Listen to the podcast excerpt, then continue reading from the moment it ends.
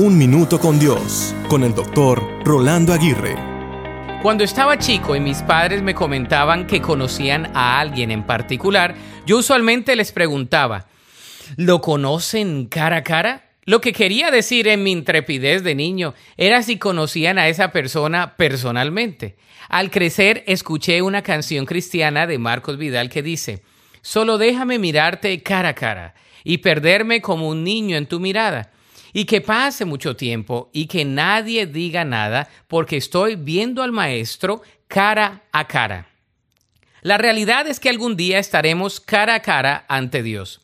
La pregunta que surge es, ¿estás preparado o preparada para presentarte delante de Él? Hay muchas personas que aún no están preparados para presentarse delante de Dios. Por otro lado, otros esperan el día que estén delante de Dios. ¿Cuál es la diferencia? La diferencia radica en la relación que tengamos con Él. Si tienes una relación firme con Dios, ni la vida ni la muerte te podrá separar de Él pero si no la tienes, quizás sea tiempo de comenzarla. Estaremos cara a cara delante de Dios para salvación o para condenación.